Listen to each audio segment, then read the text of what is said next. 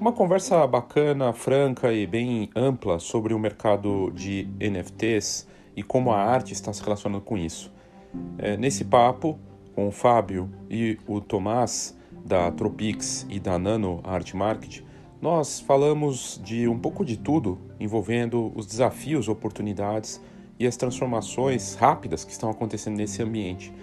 Nós tivemos aqui uma conversa é, rápida, mas ao mesmo tempo aprofundada, e foi bem bacana poder falar com os dois sobre isso. Eles que estão aí fazendo um trabalho de excelência nesse sentido. Não só com fotografia, a fotografia é uma das partes que eles atuam, mas a fotografia vem ganhando destaque né, na parte do NFT também. É, outra coisa que eu gostaria de é, lembrá-lo, aqui você que está me ouvindo, é que a, a parte de NFT, né, essa, esse mercado que vem se transformando e de muita velocidade, eles mesmos falam disso na entrevista, que um mês no mercado NFT é um ano do mercado da arte, é uma coisa muito dinâmica e, desafiadora nesse sentido. E aí eu te deixo aqui o convite para participar da comunidade NFT para fotógrafos e para fotógrafas, que traz justamente uma troca constante de ideias, convidados, conversas especiais exclusivas, como já tem acontecido nas últimas semanas, além de poder participar da versão mais atual da, do, da apresentação online que eu faço com frequência. A próxima vai ser dia 27 de setembro. E aí você participando da comunidade agora tendo contato com as informações nesse momento, você já garante sua vaga nessa atividade. Se você prefere algo presencial, no dia 22 de setembro eu estarei no Paraty em Foco com workshop lá de um dia inteiro para falar de fotografia NFT também da mesma, da mesma forma como tenho feito com o NFT para fotógrafos. A diferença é que é presencial e você também garante um seu lugar na comunidade online, ou seja, a oportunidade de conversar frente a frente, conhecer tudo sobre esse mercado, participar de um evento que está na sua 18 edição que tem uma série de coisas muito interessantes acontecendo nesses dias, dessa semana do dia 22. E aí, de repente, você pode aproveitar, além de participar lá também, é, fazer parte dessa, desse, desse workshop masterclass aí de um dia inteiro, ok? Então vamos agora para a conversa. Eu sou Léo Saldanha e você está no Foxcast.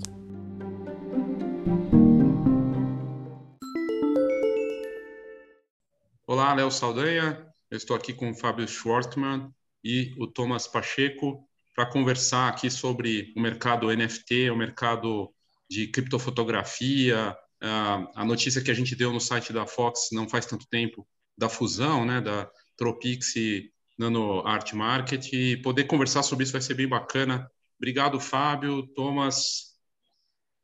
Obrigado, Léo, pelo convite. E aí, como é que vocês é, poderiam explicar é, as duas iniciativas, né? Como é que, é, se vocês puderem contar do, do, lado de cada um, o que cada um faz, assim, o que, que é a Tropix e o que é a Nano Art Market? Vamos lá, eu vou começar com a Nano, o Fábio fala sobre a Tropix. Perfeito. É, bom, primeiro, obrigado pela oportunidade aí de bater papo contigo e com o seu público.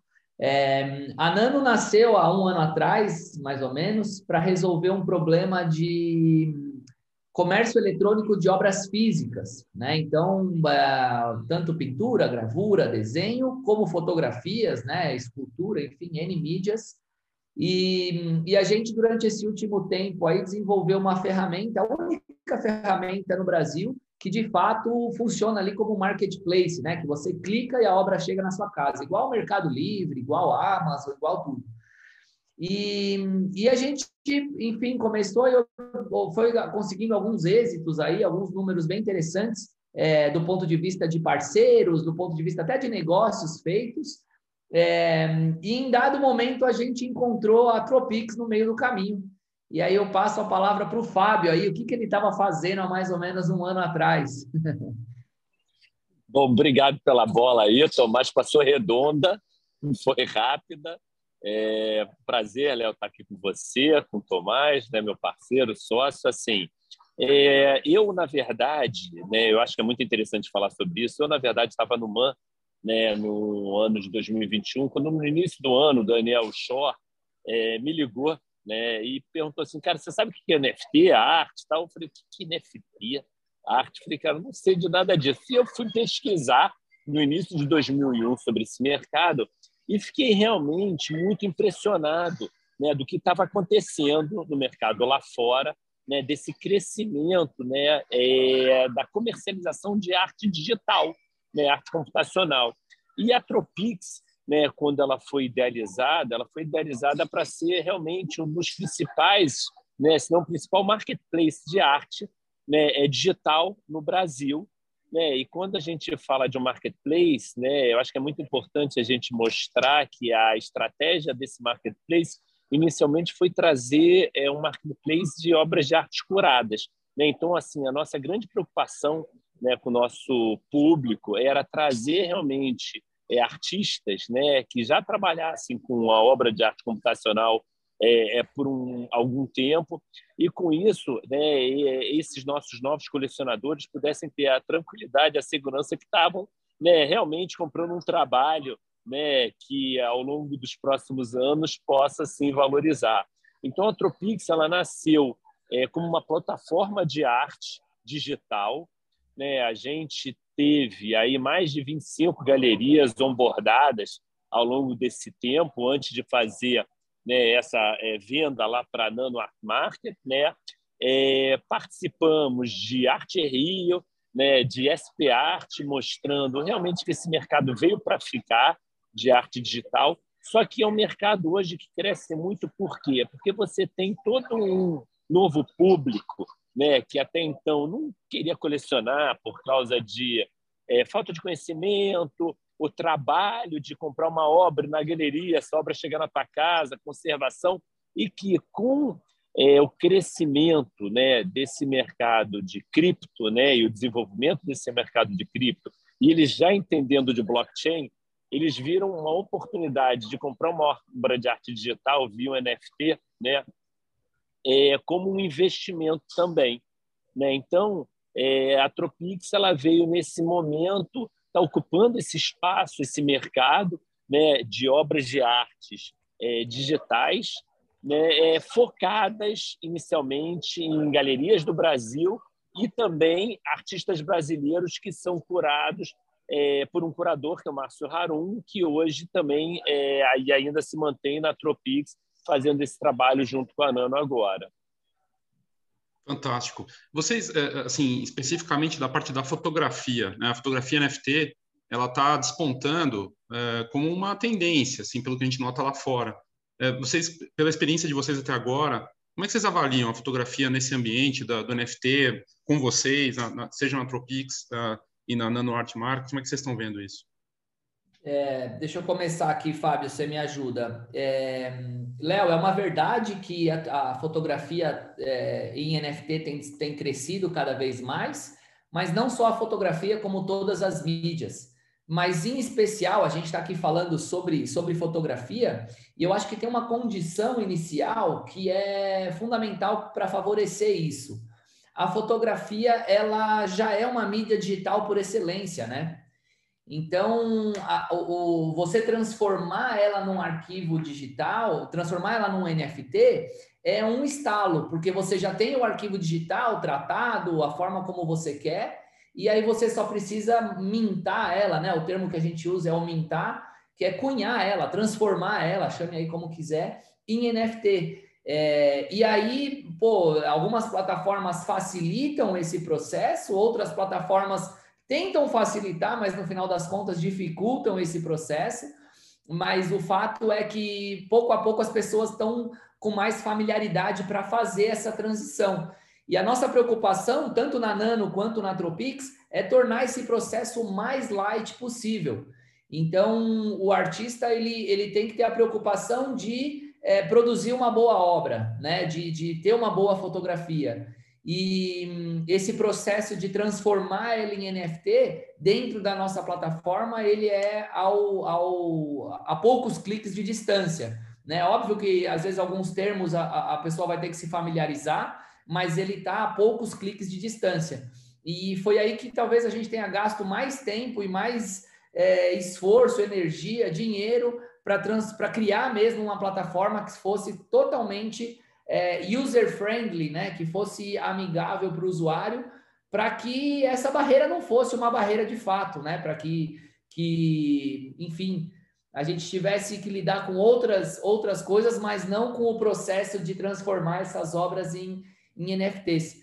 Então é, é verdade. E você vê no, no, nas duas mídias, nas duas frentes, fotografias alcançando recordes em vendas, né? Seja na, na mídia física ou fotografias NFTs é, alcançando recordes de vendas. É, desde que começou, é só uma curva crescente, né? Num, num, quase que não abala, mas é. Enfim, eu vejo dessa forma. Não sei se o Fábio quer colaborar aí de alguma forma. Claro, eu acho que o Tomás é, colocou muito bem né, essa questão né, é, desse processo da fotografia já ter, é, entre aspas, o seu processo digital né, já pronto, então é muito mais fácil, porque você já tem um arquivo digital, então é só mintar esse arquivo digital e, e fazer ele virar um, um, um, trabalho via né, é um certificado de NFT. Né? Mas, assim, é, eu acho que é interessante falar da fotografia como a gente fala hoje do trabalho é, de arte digital, né, que você compra via NFT, porque quando a fotografia começou há 50 anos atrás, 60 anos atrás, todo mundo falou: ah, mas isso não é arte. Né? Pô, fotografia, qualquer um pode comprar uma câmera e tirar foto e todo mundo vai virar um fotógrafo. E hoje você vê que a fotografia é sim né, uma é, plataforma, que nem a tela é uma plataforma né, de você se expressar, a fotografia, a escultura, e agora né, o computador, né, que cria esses trabalhos digitais tão incríveis, né, animados ou não. Então, eu acho que a fotografia mostrou que o mercado, ao longo do tempo, ele vai entendendo melhor né, esse processo, esse trabalho, e vai valorizando. E é o que a gente acredita com a arte digital. Né? Por quê? A arte computacional, quando a gente fala, já existe há mais de 40 anos, com o Nanjum Pike, né? aí você tinha Bio Viola, você tem a Marina Abramovic, que faziam performance e trabalhos, só que você comprava via um videocassete, depois é um CD, depois um pendrive, e é um saco para o colecionador colecionar algo que ele sabe que a tecnologia o tempo todo vai evoluindo e aquilo vai se perder ao longo do tempo. Hoje, com essa questão do NFT, né, que você é dono do teu trabalho, só que ele está numa nuvem na tua carteira e você tem acesso a ele a qualquer momento do seu dia, né, em qualquer lugar, e você leva ele para qualquer lugar para mostrar, as pessoas vão ter mais motivação de colecionar né, não só fotos, mas como trabalhos, desculpe, digitais, né? E trazendo uma é, situação muito interessante do que a fotografia está fazendo para alguns equipamentos culturais, né? É, é, você teve, né, é, no British Museum, é, mais de 574 trabalhos vendidos, né, de imagens, né, digitais, né, de fotos de obras de pinturas que eles venderam né, via uma plataforma chamada La Collection, né, em que você. É, eu vou dar um exemplo para o pessoal aí, o nosso público entender. Imagina você ir no MASP, tem lá uma Tarsila do Amaral, que você sabe que você nunca vai poder comprar, que custa é, é, 25 milhões de dólares ou 30 milhões de dólares, mas de repente você quer ter aquela imagem e você pode ter aquela imagem digitalizada com certificado né, do MASP, que é uma de 50. Né? É, claro que vai custar muito mais barato do que a original, até porque a original nunca vai ser vendida. Então, só para vocês entenderem que o British Museum arrecadou 4 milhões e meio de euros vendendo imagens digitais de artistas que eles já tinham direito de imagem da sua coleção. Né? Então, assim, a fotografia, nesse caso, ela vem para trazer uma nova fonte de financiamento para os equipamentos culturais, de poder monetizar algo que para eles sempre foi muito caro, que é guardar a sua coleção, manutenção da coleção, seguro da coleção, e você mostra 1% da tua coleção por ano no máximo, né? Um museu que tem 15 mil obras. Fascinante isso. É, a combinação do NFT com obras físicas. A gente está vendo algumas plataformas lá fora trabalhando as duas coisas, né, em conjunto. E algumas até uns lançamentos de coleções que você compra o NFT e leva o invertendo até a ordem das coisas. É muito fascinante de ver. Vocês notam essa tendência também? De alguma forma, vocês pensam em propor algo assim também? Como que vocês veem?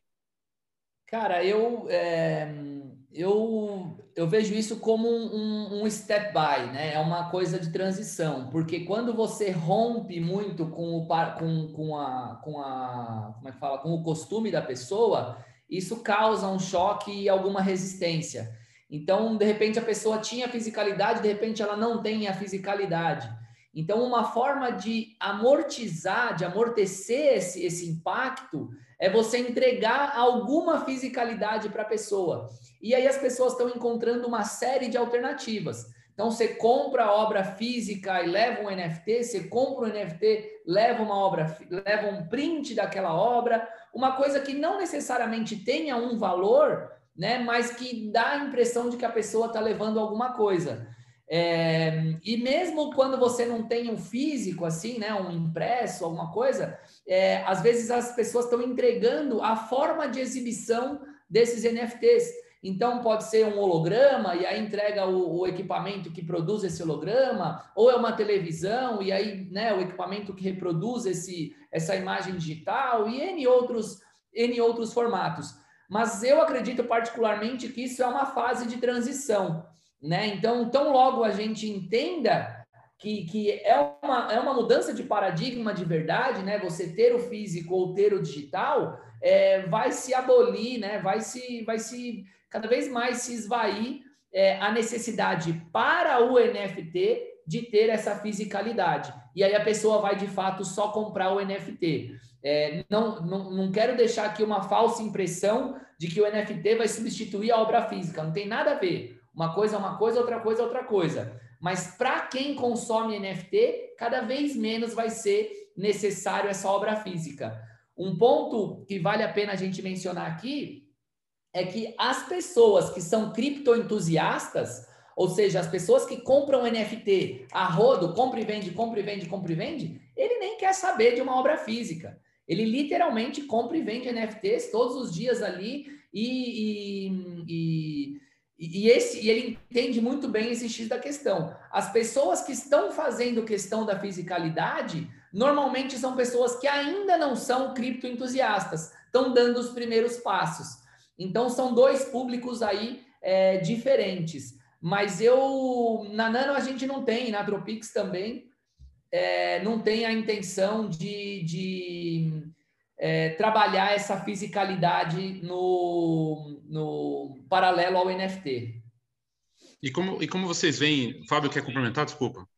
É, eu, eu, eu acho ótimo é, fazer sempre esse bate-bola com o Tomás, que ele vai em pontos que eu não vou e eu vou em pontos que ele não vai. Então, acho que o nosso público vai ficar muito interessante. Eu quero trazer dois pontos aqui dentro da, da sua pergunta, que é, é a questão da fisicalidade, né? E eu, como colecionador, é óbvio que você gosta de ver uma pintura, ou você gosta de ver uma foto, uma moldura, você gosta de ver aquela escultura. Só que o NFT, quando a gente fala de arte digital, ela tem que ser mostrada em algum lugar. Né? E o que a gente vê hoje é os hardwares. E aí a gente pode, não quero fazer uma propaganda da Samsung, mas é a, é a melhor televisão para mostrar isso hoje, né? Ela já tem uma tecnologia em que você pode botar até um frame em volta e você vê aquela obra maravilhosamente bem, perfeita.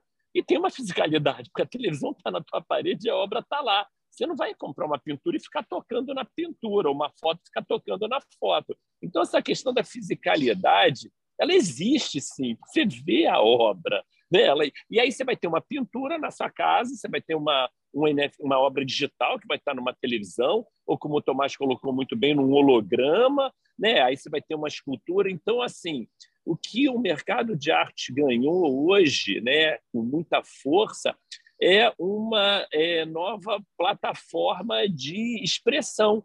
E é, na harpa até teve um artista que é até um amigo meu, Ding Musa, que ele vendeu pela Tropix uma obra de arte que era, posso falar que era quase como um díptico, né?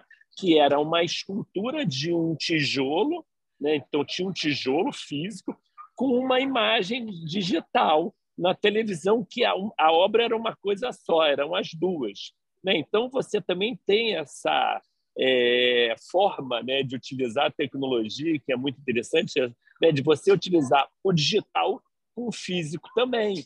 Né? Então, eu acho que nesse sentido, o mercado só ganha, né? e o colecionador só ganha. Até porque, se você for em alguma exposição em que você tem uma imagem em movimento, naturalmente, né, aquela imagem, muitas vezes, ela te atrai um pouco mais de tempo do que uma imagem estática. Né? Então, o pessoal fala assim, cara, imagem estática, você fica de 10 a 15 segundos, no máximo, vendo uma obra no museu. Uma imagem em movimento né, e um trabalho bem interessante, você fica até um minuto. Né? Então, também tem essa questão. Né? E para criança, adolescente, pega até mais.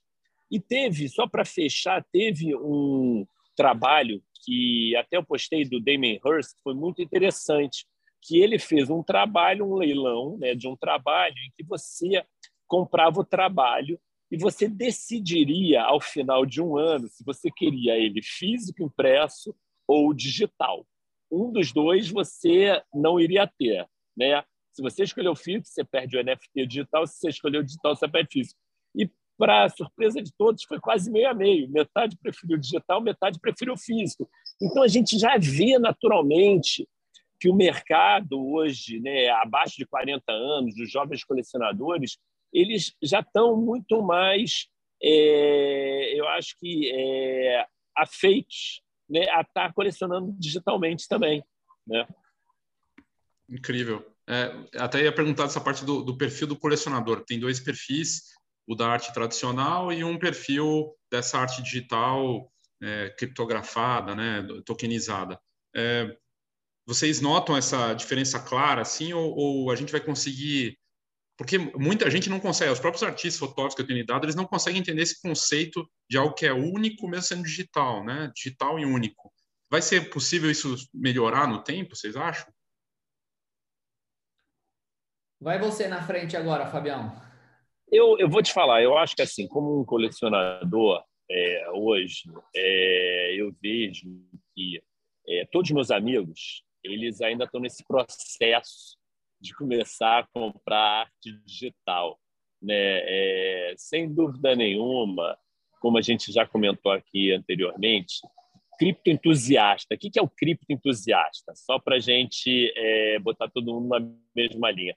É aquele cara de 25 a 40 anos, no máximo, que ganhou muito dinheiro com criptomoeda, né, ou nesse mercado, e viu a possibilidade de comprar um outro tipo de ativo, não ficar só em Ethereum, ou em Bitcoin, ou em Matic. Então, ele compra uma obra de arte que para ele também é bacana, né? ele começa a entender, a colecionar, e ele entra no risco positivo da obra de arte valorizar e a moeda valorizar. Né? E ele, na verdade, como o Tomás já colocou anteriormente, ele é um cara que flipa, né? um termo flipa muito. É diferente do colecionador tradicional, é, que compra uma obra de arte e ele fica com uma obra no mínimo 4, 5 anos. Antes disso, ele não vai vender, não faz sentido ele vender.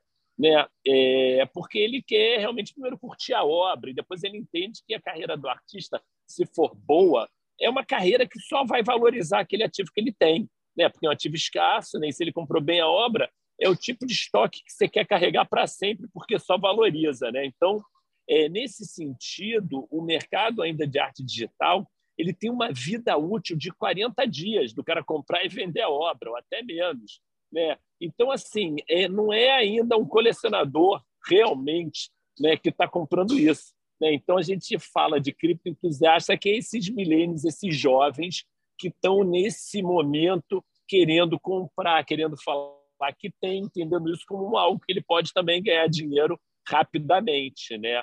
Mas que é um risco também, né? Porque tudo que vem rápido, volta rápido, né? Então, assim, a gente realmente entende que esse mercado tem esse predomínio hoje, mas ao longo do tempo, colecionadores que eu acho que são mais tradicionais, né, ou que entendem obra de arte de uma forma diferente desse público, vai sim é, começar a colecionar obras de arte digital com mais força. Eu queria só adicionar um dado à, à fala do Fábio.